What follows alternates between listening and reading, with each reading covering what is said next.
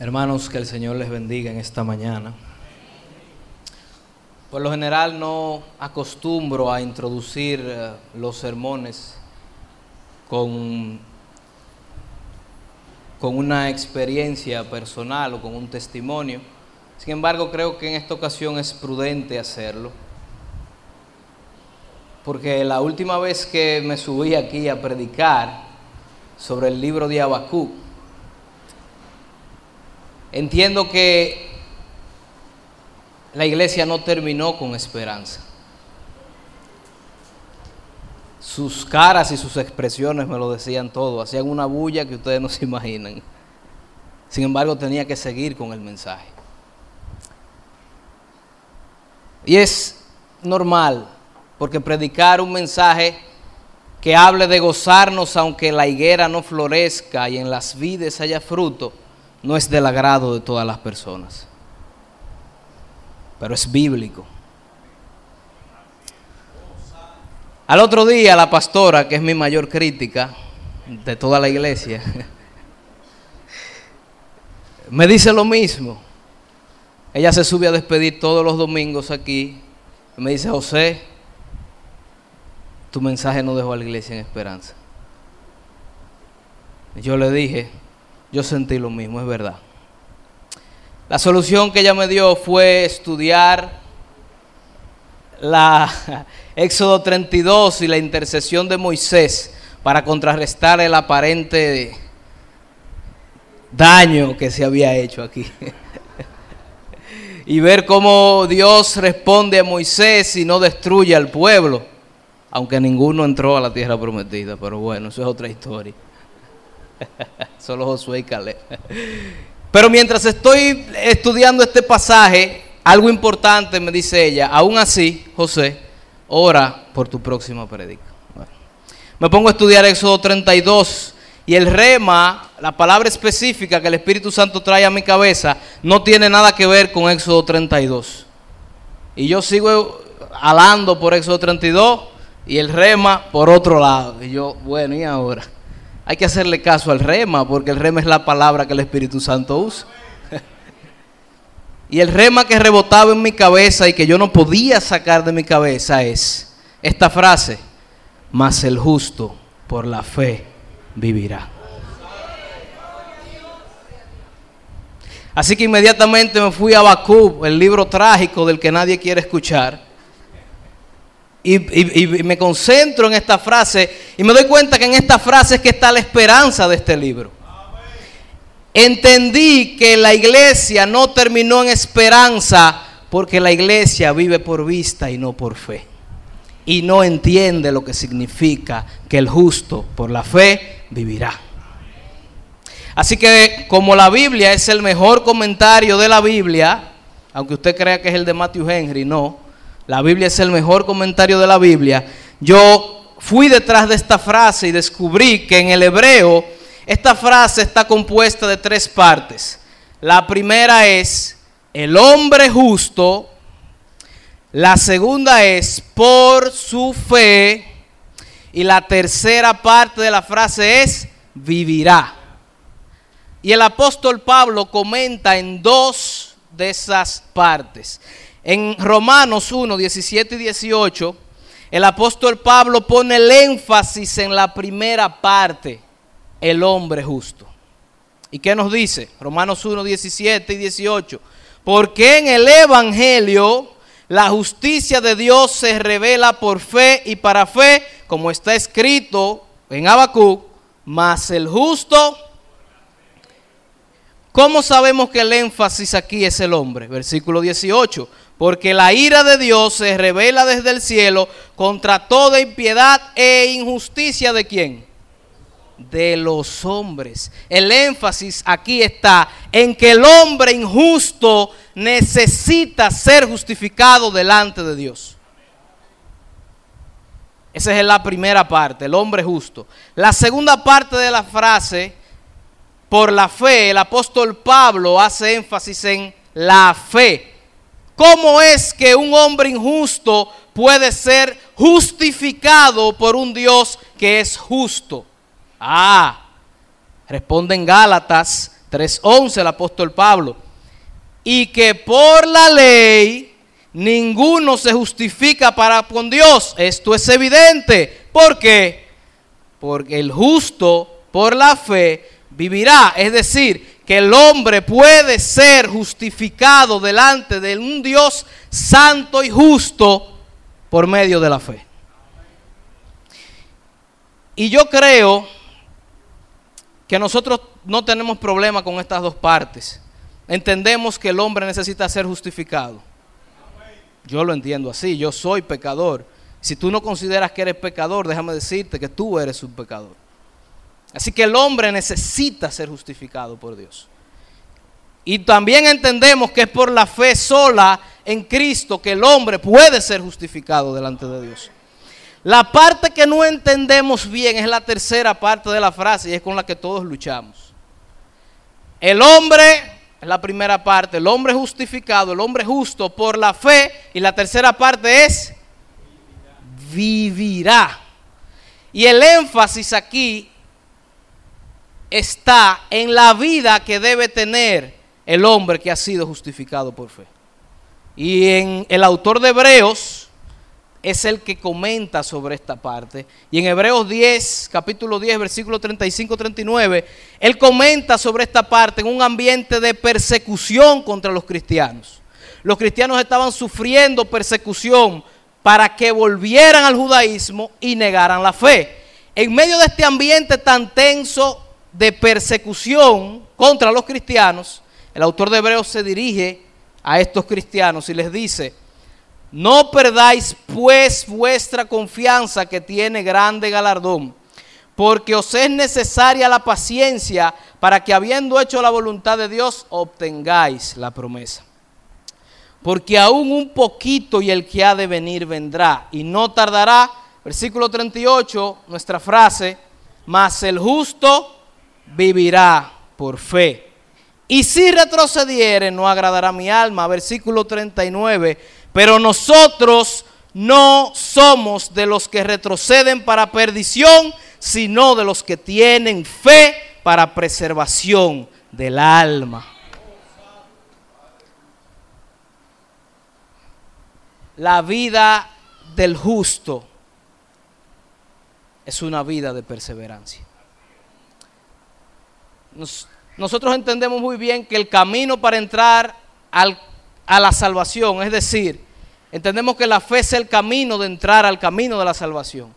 Lo que se nos olvida es que para perseverar en el camino de la salvación es de la misma manera que entramos. Es por fe. No, no hay otra manera de perseverar si no es por fe. Versículo 37, el autor de Hebreos le dice, por un poquito de tiempo, es decir, aguanten un poco, sean valientes, no retrocedan, no nieguen su fe, un poquito de tiempo es lo que falta, y él conecta eso con la segunda venida de Cristo. Y la relación que hay con Habacuc es esa misma. Durante la invasión a Siria, en medio de crisis y de persecución para el pueblo de Dios, Habacuc le dice, en ese tiempo, ustedes deben vivir por fe. Y nosotros ahora, el autor de Hebreo está diciendo, en este mundo de crisis, en este mundo caído, en este mundo bajo maldición del pecado, el justo debe vivir igual que vivió el pueblo de Dios en el tiempo de Abacú. Por fe. Debe perseverar hasta el fin. En palabras de Jesús, Él dice, el que persevere hasta el fin, ese será salvo. Así que el camino de la fe es un camino de perseverancia, no de velocidad. Por eso la fe del justo tiene que perseverar hasta el final, sea en las situaciones buenas que Dios nos permite, como también en las aflicciones que Dios permite en nuestras vidas. No debemos retroceder ante la aflicción, debemos ejercer fe también. Por eso yo titulé esta prédica, La fe del justo persevera en las victorias y en las aflicciones. ¿Qué implica vivir una vida para perseverar en la fe o de perseverancia en la fe? Vamos a Hebreos 11, 29 al 40. El capítulo 11 nos presenta a los héroes de la fe. Sin embargo, para fines de esta prédica yo no me voy a concentrar en los hombres, sino en los eventos o circunstancias que Dios permitió que estos hombres vivieran por fe. Y solamente veremos dos puntos. La fe del justo persevera en las victorias, pero la fe del justo también persevera en las aflicciones. Hebreos 11, 29 al 40 dice, por la fe pasaron el mar rojo como por tierra seca, e intentando los egipcios hacer lo mismo, fueron ahogados. Por la fe cayeron los muros de Jericó después de rodear los siete días. Por la fe Rahab la ramera no pereció y juntamente, juntamente con los desobedientes, habiendo recibido a los espías en paz. ¿Y qué más digo? Porque el tiempo me faltaría contando de Gedeón, de Barak, de Sansón, de Jefté, de David, así como de Samuel y de los profetas que por fe conquistaron reinos, hicieron justicia, alcanzaron promesas, taparon bocas de leones, apagaron fuegos impetuosos, evitaron filos de espada, sacaron fuerza de debilidad, se hicieron fuertes en batalla, pusieron en fuga ejércitos extranjeros. Las mujeres recibieron sus muertos mediante resurrección, mas otros fueron atormentados no aceptando el rescate a fin de obtener mejor resurrección. Otros experimentaron vituperios y azotes, y más de esto, prisiones y cárceles fueron apedreados, aserrados, puestos a prueba, muertos a filo de espada, anduvieron de acá para allá, cubiertos de pieles de ovejas y de cabras, pobres, angustiados, maltratados, de los cuales el mundo no era digno, errando en los desiertos, por los montes, por las cuevas y por las cavernas de la tierra. Y todos estos, aunque alcanzaron buen testimonio mediante la fe, no recibieron lo prometido, proveyendo Dios alguna cosa mejor para nosotros para que no fuesen ellos perfeccionados antes de nosotros. Vamos a entrar a la primera parte, la fe del hombre justo que persevera en las victorias. Leemos en el versículo 29, por la fe pasaron el mar rojo como por tierra seca, e intentando los egipcios hacer lo mismo, fueron ahogados. Todos recordamos este episodio en el Éxodo, donde Dios libera con gran poder al pueblo de la esclavitud en Egipto y Dios mismo los guía al mar rojo.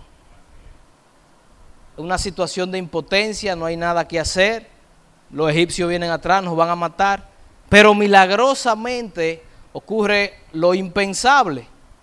Dios divide el mar rojo y el pueblo cruza por tierra seca. ¿Y cómo es eso posible? Por la fe. Alguien ejerció fe para provocar esta situación.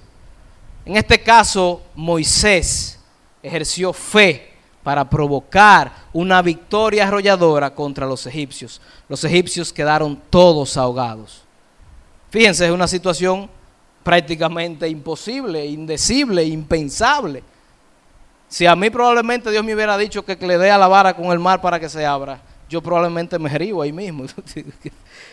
Pero por la fe eso fue posible. Segundo evento de victoria que fue ganada y obtenida por fe, tan imposible como la primera. Por la fe, versículo 30, cayeron los muros de Jericó después de rodearlos siete días. Esto es increíble, estos son unos muros impenetrables. Y en ese tiempo no había bombas ni cañones. Con flechas no se podían tumbar. Con espada tampoco, ni con piedra. ¿Y cómo lo vamos a tumbar? Por fe. Por la fe no fue necesario ni flecha, ni cañones, ni tiro. Rodeando el muro siete días los muros cayeron. ¿Cómo? Porque alguien ejerció fe. Se obtuvo esa gran victoria, ese gran milagro. Y aunque no nos dice quién fue que ejerció fe, nosotros por la historia sabemos que fue ¿Quién? Dirigió la expedición. Josué estaba al mando. A Josué le dieron las instrucciones y Josué creyó. Y esto es extraño, versículo 31. Él no menciona a Josué, pero menciona a Raab como una héroe de la fe. Versículo 31, otra gran victoria que obtuvo Raab específicamente. Por la fe, Raab la ramera, especifica el autor, no pereció juntamente con los desobedientes, habiendo recibido a los espías en paz. Sabemos que Raab y su familia fueron librados de la muerte porque Raab ejerció fe. Ahora, un judío del primer siglo tiene tres problemas con Raab en este episodio de los héroes de la fe. Y nosotros también, dice Leonido. El primer problema es que este, esta es una mujer. Para un judío del primer siglo, una mujer y un cero a la izquierda era lo mismo. Eso es lo primero que notamos raro. Él no menciona a Josué, pero sí menciona a Raab. Segunda incongruencia es que no solamente es mujer, todavía peor, es gentil. No es parte del pueblo de Dios. ¿Y qué hace esta mujer aquí? La tercera incongruencia es que es peor todavía. No solamente es mujer y es gentil, es una prostituta, es una ramera. Y el autor especifica Raab, la ramera, esa misma. Como si fuera de maldad. Yo creo que la razón por la que Raab aparece aquí no está en la Biblia, porque el autor la pone. Pero esta mujer ejerció fe diferente a la manera como Josué ejerció fe. Josué vio todos los hechos portentosos de Dios cuando Dios abrió el mar rojo. Josué vio cuando, cuando cayeron los muros al rodearlo. Raab no vio nada. Ella creyó sin ver. Es pues la fe, la certeza de la que se espera y la convicción. Esta mujer creyó sin ver, más, no sin evidencia. Fíjese lo que dice Raab, Josué 2, 9 al 10. Esto es Raab hablando. Sé que Jehová os ha dado esta tierra porque el temor de vosotros ha caído sobre nosotros y todos los moradores del país, los cananeos, ya han desmayado por causa de vosotros. Versículo 10. Porque hemos oído que Jehová hizo secar las aguas del mar rojo delante de vosotros cuando salisteis de Egipto y lo que habéis hecho a los reyes de los amorreos que estaban al otro lado del Jordán, Seón y Aoc, a los cuales habéis vencido. Fíjese que la fe no es una fe ciega como algunos creen. La fe necesita evidencia. En este caso, Raab tenía evidencia histórica. No existe tal cosa como una fe sin razón. Dios no nos ha llamado a creer en, el vacío ni en el aire. Dios nos ha dado evidencia de que Él existe. Dios nos ha dado evidencia de que Él envió a su Hijo Jesucristo a esta tierra a morir por nuestros pecados. Búsquelo en la historia y usted lo va a encontrar. Así que la fe no es ciega ni está en el aire. La fe actúa con la razón. Y Raab razonó. Hemos, la fe viene por él. Hemos oído, dice Raab, lo que Dios hizo. Secó el mar rojo. Hay una información histórica, ¿o no? no es fe ciega, hermanos. Para ejercer fe nosotros tenemos que usar la razón. No significa que vamos a entender, sin embargo. Versículo 32, el autor de Hebreos dice, ¿y qué más digo? Porque el, tiempo me faltaría contando de Gedeón, de Barak, de Sansón, de Jefté, de David, de Samuel. Yo no sé qué hacen esos hombres ahí en la galería de la fe yo a todos lo hubiera dejado fuera. Pero ver a esos hombres me da una tremenda esperanza a mí. Estos hombres, a pesar de sus dudas, a pesar de sus pecados, vivieron por fe. Así que nosotros, a pesar de nuestras dudas y de nuestros pecados, también podemos vivir por fe. Como ellos. Ellos no eran mejores que nosotros. Esta, esta gente, mire, Gedeón. Gedeón hace un efod y cuando hace el efod, provoca que el pueblo cometa idolatría con el efod y él mismo cometa idolatría con el efod. Qué tolete de héroe de la fe. Dudó de Dios. Dudó. ¿Quién más? Barak. Esto es un hombre cobardísimo. Porque la profeta Débora le dice, mira, vete a pelear tranquilo que Dios te dio la victoria. Y este macho le dice, Ah, no, Débora, pero si tú no vienes conmigo, yo no voy a ir a pelear. O sea, imagínense que yo le diga a decir, eh, vamos a salir a pelear, o sea, que decir me diga, sal a pelear, pues, que Dios te va a dar la victoria en caso de que en esos tiempos. Yo le digo, ay no, mi amor, si tú no vienes conmigo, yo no voy a pelear. que ellos no eran novios ni pareja, pero, pero óyeme, es una mujer y es profeta de Dios que te está diciendo que vayas a pelear. ¿Dudó o no dudó? Claro, Sansón. Conocemos la historia de Sansón. Hubo un lío de falda ahí. Dudó de Dios. Dudó de la palabra de Dios. Le sacaron hasta los ojos, pagó sus consecuencias. ¿Qué hace este hombre aquí? Jefté, por estar hablando de más, tuvo que sacrificar a la hija. David, mentiroso, asesino, adúltero. Usted ve que esta gente, y son héroes de la fe, porque aquí lo están poniendo como héroes de la fe. Dios los considera héroes de la fe. Samuel aprendió, parece, a ser padre con Elí. Elí fue, yo creo que yo le daría el título al peor padre a Elí. Pero Samuel no se le quedó atrás tampoco. Y Samuel también fue un mal padre y cuando puso a Joel y a Abías, sus dos hijos, como jueces de Israel, Israel los rechazó porque esos muchachos no servían para nada. ¿Y qué hace este hombre? ¿Qué, ejemplo puedo yo ver de padre en Samuel? ¿Por qué lo ponen aquí? ¿Por qué ponen pecadores que dudan como héroes de la fe? ¿Tú sabes por qué? Porque ellos no perseveraron en duda, ellos pusieron su fe por encima de sus dudas y actuaron en el nombre del Señor y obtuvieron la victoria que Dios determinó que iban a determinar. Y tú y yo podemos hacer lo mismo. Versículo 33, por fe conquistaron reinos, hicieron justicia, alcanzaron promesas, taparon bocas de leones. ¡Wow! ¿Cuántas victorias se logran por la fe? Apagaron fuegos impetuosos, evitaron filo de espada, sacaron fuerza de debilidad, se hicieron fuertes en batalla, pusieron en fuga ejércitos extranjeros. Hermano, ¿qué, ¿cuántas grandes conquistas, cuántos reinos conquistaron Israel por fe? Todos. Israel era un ejército más chiquito que todo lo que enfrentó casi. Sin embargo, terminaba venciendo. ¿Y cómo tú puedes explicar eso? Por la fe. No, no, hay otra manera de explicarlo. Y con pecadores así, sí, que dudaron también. Hicieron justicia, no solamente tuvieron grandes victorias, sino que establecieron justicia en la tierra al desalojar a esos paganos de esos pueblos. Por fe lo hicieron alcanzaron promesas. Dios le promete a Israel que los va a llevar a la tierra que fluye leche y miel. Y adivine qué pasó. Alcanzaron promesas. Dios le dio la promesa terrenal de la conquista de Canaán. Y al mando de Josué, el pueblo conquistó Canaán con unos muros impenetrables y pasó por fe.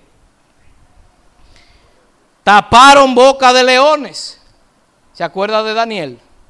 En el foso de los leones. ¿Cómo usted puede explicar que leones hambrientos no devoren a un hombre que está frente a ellos? Por fe. No, no, hay otra forma. Por la fe. Apagaron fuegos impetuosos. Estos jóvenes, cuyos nombres babilonios eran Sadrach, Mesach y Abednego, lo entran en un horno, lo calientan siete veces y no se queman. No apagaron fuegos impetuosos. Eh. Lo apagaron, no se quemaron. ¿Cómo no se quemaron? ¿Cómo tuvieron la victoria? Por la fe. Y así es que debe vivir el justo, por fe. Evitaron filo de espada, David y Goliat, uno contra uno. El que gane, no hay que pelear aquí. Y ganó David. No se peleó. No evitaron filo de espada. La evitaron. ¿Y cómo ganó David? Por su fuerza. Por fe también. Pusieron, se hicieron fuertes en batalla. Los valientes, los valientes de David cuando entraron a la cueva eran unos cobardes toditos. Andaban huyendo. ¿Y cómo salieron? Fuertes en batalla. ¿Por qué? Por la fe. Pusieron en fuga ejércitos extranjeros. Sabemos de Eliseo, cuando ora el Señor y el Señor le cae una ceguera a los sirios que se matan entre ellos mismos. Por fe, por fe. Versículo 35, las mujeres recibieron sus muertos mediante la resurrección. Usted se acuerda de Elías, ¿verdad? Y de la tsunamita, digo, perdón, de la viuda de Sarepta. Esa mujer recibió a su hijo en resurrección porque estaba muerto. ¿Y cómo resucitó ese muerto? Por fe, por fe. Y Eliseo también resucitó al hijo de la tsunamita. Hermano, y la buena noticia que yo les tengo es que la fe que tuvieron esos hombres, la fe que da Dios, no ha cambiado tampoco. La fe que Dios le dio a ellos para obtener esas victorias es la fe que hoy nos da a nosotros para obtener nuestras victorias. Es la misma. La fe de ellos no es más especial ni más mejor, como dicen, que la de nosotros. El Espíritu Santo que venía sobre Sansón para obtener la victoria es el Espíritu Santo que Dios ha depositado en ti. Igual, igual. Claro, las circunstancias son diferentes. O el propósito por el cual ellos ejercieron fe no es el mismo propósito por el que nosotros debemos ejercerla. Porque a mí Dios no me ha mandado a darle vuelta a los muros de Jericó, ni me ha mandado a pelear contra los filisteos tampoco.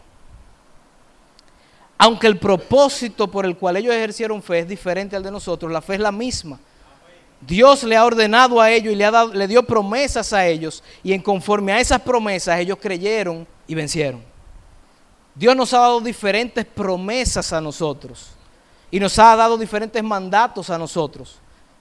Y conforme a nuestra fe y nosotros creamos, nosotros vamos también a lograr lo que Dios nos ha dicho que vamos a lograr. Por la fe, por la fe. Claro, son cosas que Dios ha prometido, hermanos. Yo no voy a ir a una villa de casa de campo a rodearla y a obtenerla porque a mí Dios no me ha prometido una villa en casa de campo. A mí Dios me ha prometido mejores villas que esa.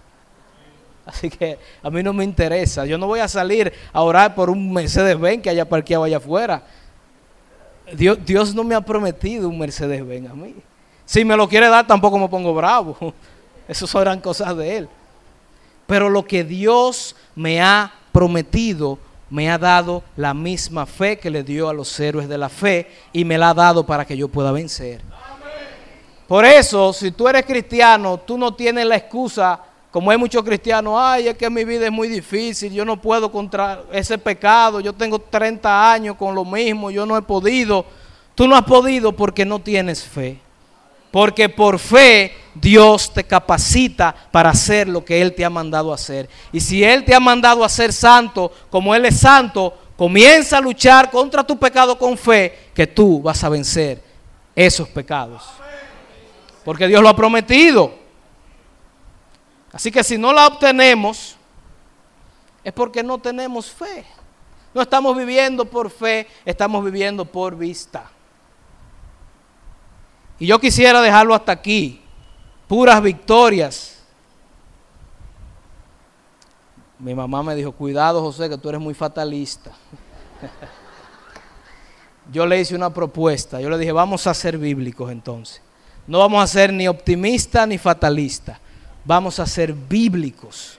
Yo no puedo predicar solamente una parte del consejo de Dios porque eso sería mentir.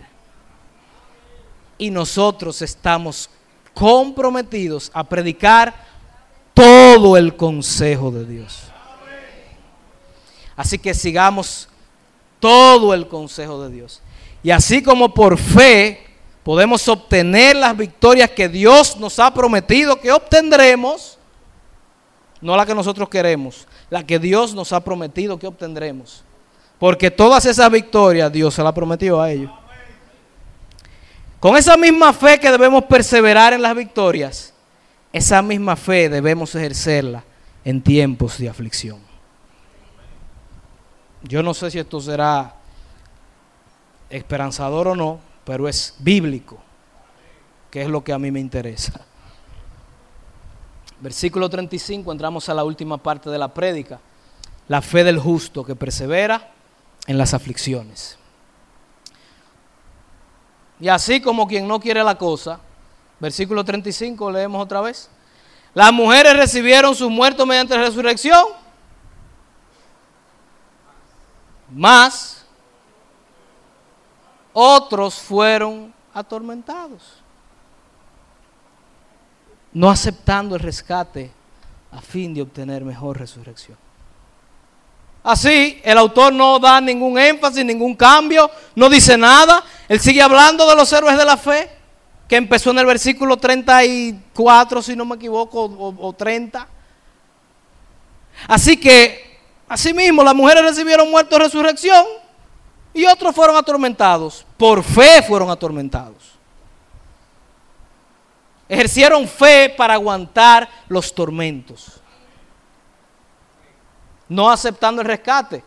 Aquí la idea es que los cristianos están siendo perseguidos, lo amenazan, lo torturan, por fe soportan, son torturados. Y cuando le dicen, mira, te vamos a perdonar la vida si tú niegas tu fe. ¿Usted sabe qué ellos dicen? No, mátame por fe. Por la misma fe, sí, la misma. Mátame. Y por fe murieron. ¿Por fe se puede morir? Sí. Sí, también. También. ¿Y qué pasó? ¿Para qué morir? Para obtener mejor resurrección. ¿E ellos no les interesaba seguir viviendo en un mundo sin Cristo, negando la fe en Cristo. ¿Para qué querían ellos resucitar otra vez a un mundo de pecado, de dolor, de sufrimiento, a un mundo bajo maldición de pecado? No, ellos tenían puesta su fe en las promesas de Dios. Porque el autor de Hebreos habla de la fe no en el aire, es de la fe en Cristo. Y ellos dicen, yo no quiero vivir en un mundo sin Cristo. En un mundo sin Cristo. Tira para adelante.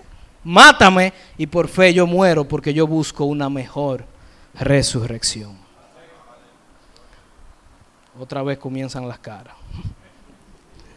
Versículo 36, tengo que seguir. Otros experimentaron vituperios y azotes por fe, por fe. Y a más de esto, prisiones y cárceles. Por fe. Conocemos quienes fueron vituperados, quienes fueron puestos presos y azotados, ¿no? Jeremías es puesto en un cepo y le entran a latigazo. ¿Y usted sabe por qué Jeremías lo aguantó? Por fe. No hay diferencia. El apóstol Pablo es encarcelado y azotado y en la noche canta alabanzas. ¿Por qué? Por fe. Yo no sé si usted está viendo el punto aquí. La fe que persevera no solamente debe perseverar cuando todo va bien, sino que debe confiar en Dios cuando todo va mal. Esa es la fe que Dios da. ¿Cómo usted cree que un hombre puede cantar desangrándose en una celda? Por fe. Por fe. Fueron, versículo 37, fueron apedreados, fueron, vamos a decir, esto es por fe, hermano, esto no ha cambiado la cosa.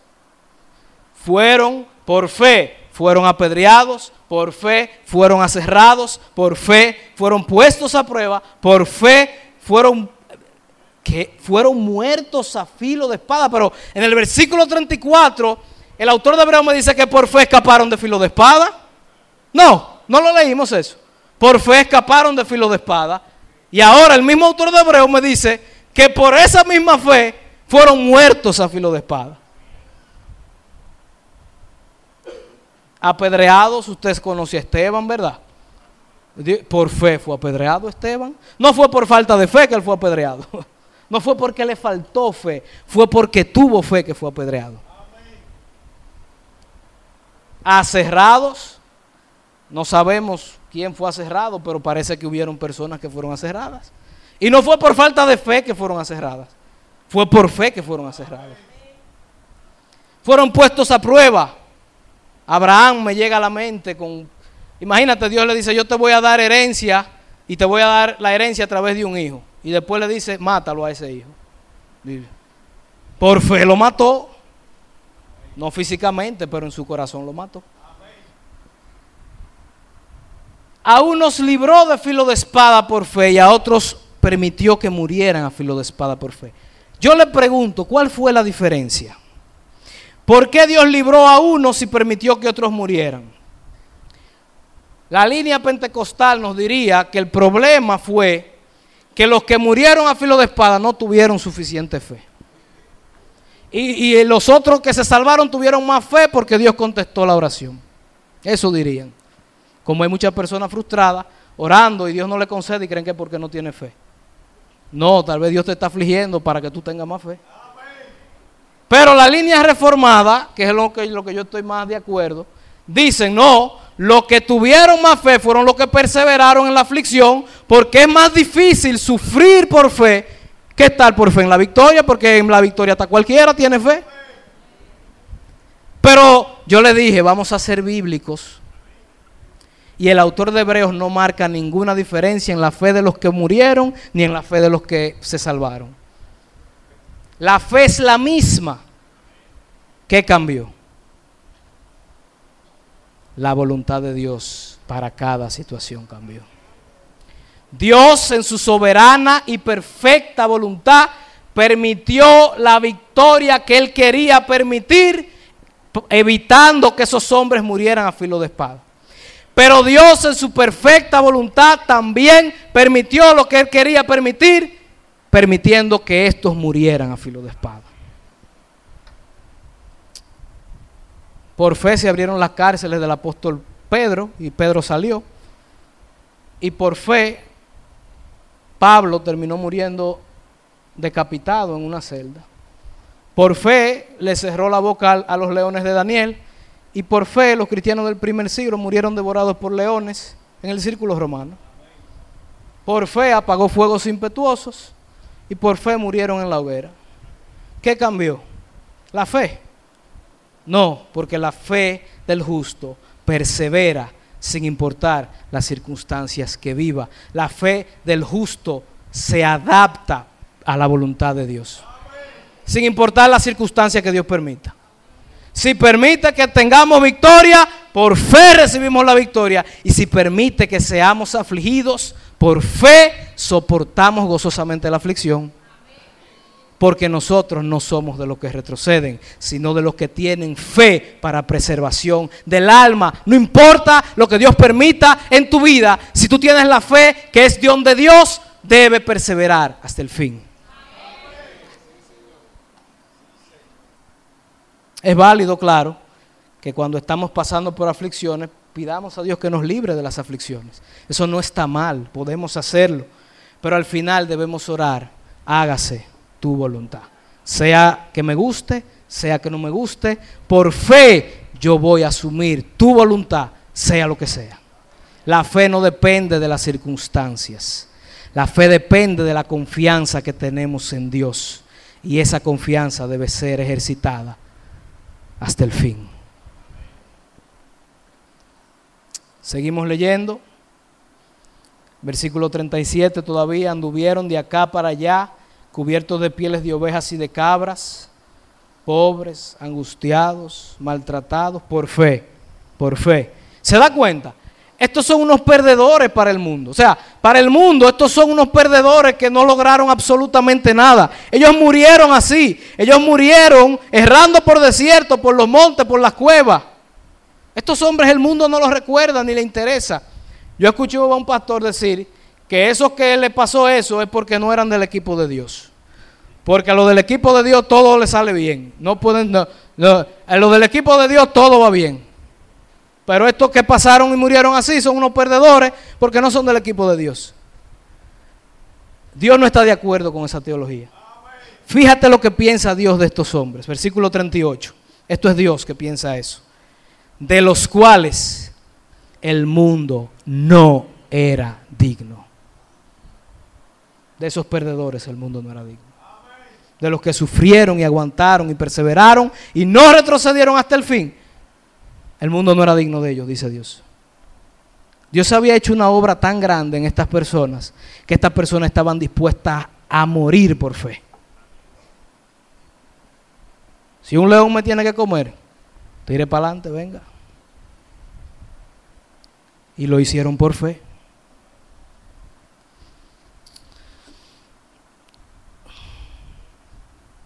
dice que ellos andaban por los montes, las cuevas, las cavernas de la tierra.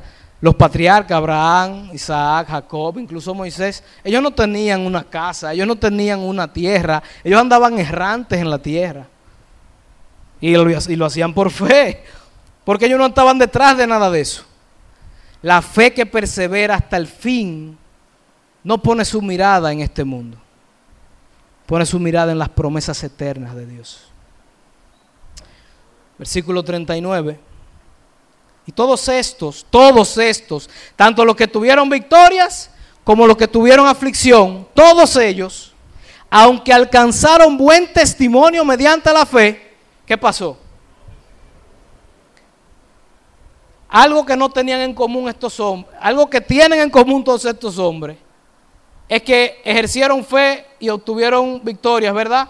Ejercieron fe y obtuvieron aflicciones, pero algo que tenían en común es que ninguno de ellos recibió lo prometido. ¿Y, ¿Y por qué Dios hace eso?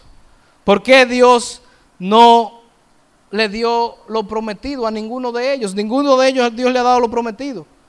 Porque nuestra herencia eterna nadie la tiene. Ninguno de ellos está reinando con Jesús en cielos nuevos y tierra nueva.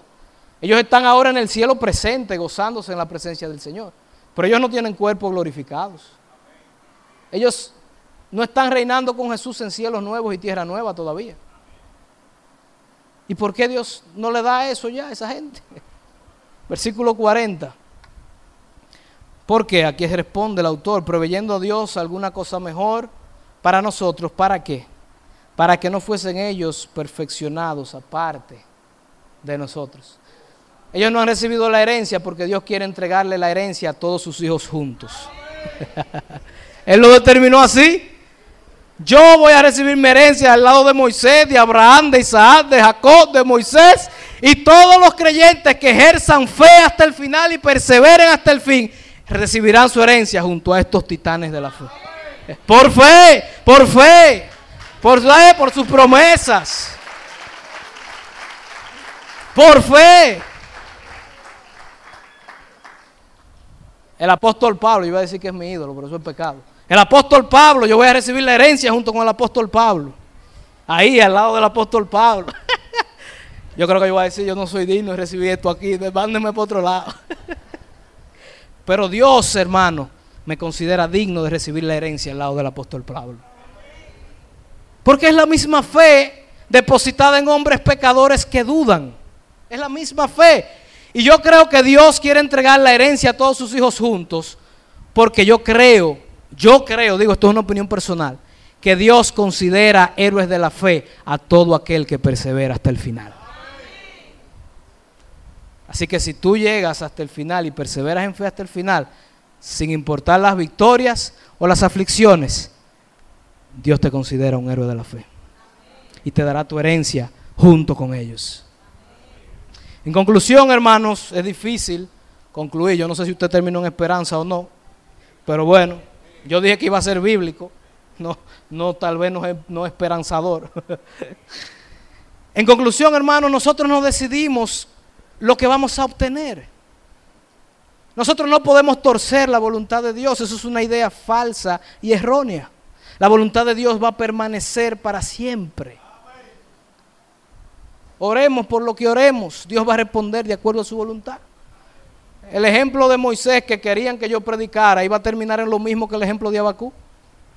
Porque en ambas partes Dios respondió de acuerdo a su voluntad. Su voluntad nunca fue doblegada. La idea de nosotros creer que por la fe Dios va a hacer la voluntad del hombre es una idea falsa. Por fe Dios no doblega su voluntad. Al revés, por fe nosotros nos sujetamos a su voluntad. Es al revés. Así que hemos conocido muchos casos de que Dios ha sanado enfermos. Aquí hay mujeres que le han dado cáncer y han sido sanadas por Dios. ¿Y cómo Dios la ha sanado? Por la fe que hemos ejercido. Pero también conocemos de personas que hemos orado con fe, enfermas, y, Dios y han muerto. Dios no ha respondido salvando a esas personas, sino que han muerto. ¿Y qué hacemos entonces? Decimos que Dios es injusto. Apostatamos de la fe. Decimos que Dios es malo. No, Por fe nos sujetamos a la voluntad de Dios, cueste lo que nos cueste, porque nosotros no somos de los que retrocedemos, sino de los que tenemos fe para preservación del alma.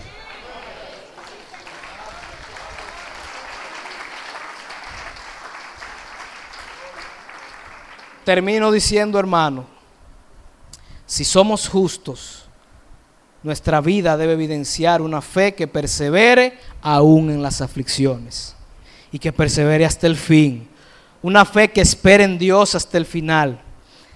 Hebreos nos lleva al capítulo 12, donde nos presenta a Cristo como el objeto de nuestra fe.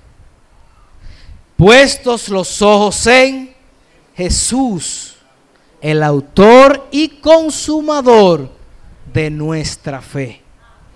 Así que cuando pensemos en victorias o en aflicciones, esto no debe distraernos de depositar nuestra confianza en Jesús, porque Él es la herencia que Dios nos ha prometido. Él es nuestra porción. Si fijamos nuestros ojos en Cristo, ni las victorias ni las aflicciones nos pueden despojar de la esperanza gloriosa que Dios nos ha dado en Cristo Jesús. Eso no lo cambia ninguna circunstancia.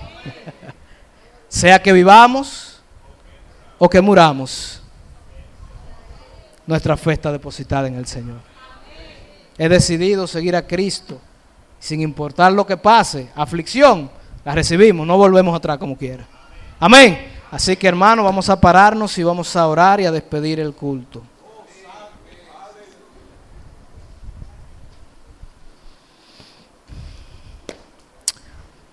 Padre amado, te damos las gracias en esta mañana. Gracias por tu palabra expuesta. Padre, gracias porque tú hablas a nuestras vidas y nos muestras quién tú eres, cómo tú eres, Señor. Gracias por ser un Dios que tiene las mejores intenciones con nosotros aunque nosotros no entendemos tu voluntad muchas veces, aunque muchas veces no sanas, aunque muchas veces no respondes de acuerdo al milagro que nosotros queremos, queremos decirte que tú sigues siendo fiel. Y que lo que Cristo ha hecho por nosotros es imborrable y es invariable y nada va a hacer que desistamos de nuestra fe. Pero te pedimos ayuda, Señor. Te pedimos ayuda porque hemos de reconocer que muchas veces nuestra fe falla, muchas veces nuestra fe flaquea en nuestra lucha contra el pecado. Muchas veces nos rendimos. Oh Padre, danos fe para vencer nuestro pecado. Danos fe para ser conformados a la imagen de Cristo, Señor. Danos esa fe que tú le diste a estos héroes de la fe que a pesar de sus pecados y sus dudas, perseveraron hasta el fin, sin importar las consecuencias. Ayúdanos a entender, Señor, que una vida de fe no es una vida a la que nos acomodamos en las cosas que pedimos, Señor, sino que es una vida que se acomoda a tu voluntad sin importar cuál sea tu voluntad, Señor. Es una vida que acepta tu voluntad aunque no nos guste. Porque tenemos fe de que tu voluntad es buena, es agradable y es perfecta. Tenemos fe cuando tú nos concedes las victorias. Sí, Señor. Pero tenemos fe cuando tú concedes aflicción. Tenemos fe cuando tú no nos concedes victorias también. Creemos en ti sin importar lo que tú permitas en tu perfecta voluntad en nuestras vidas. Nuestra fe no depende de las circunstancias, sino de la obra de Cristo en la cruz del Calvario, Señor. Nos despedimos de este lugar. En el nombre de Jesús oramos. Amén y amén.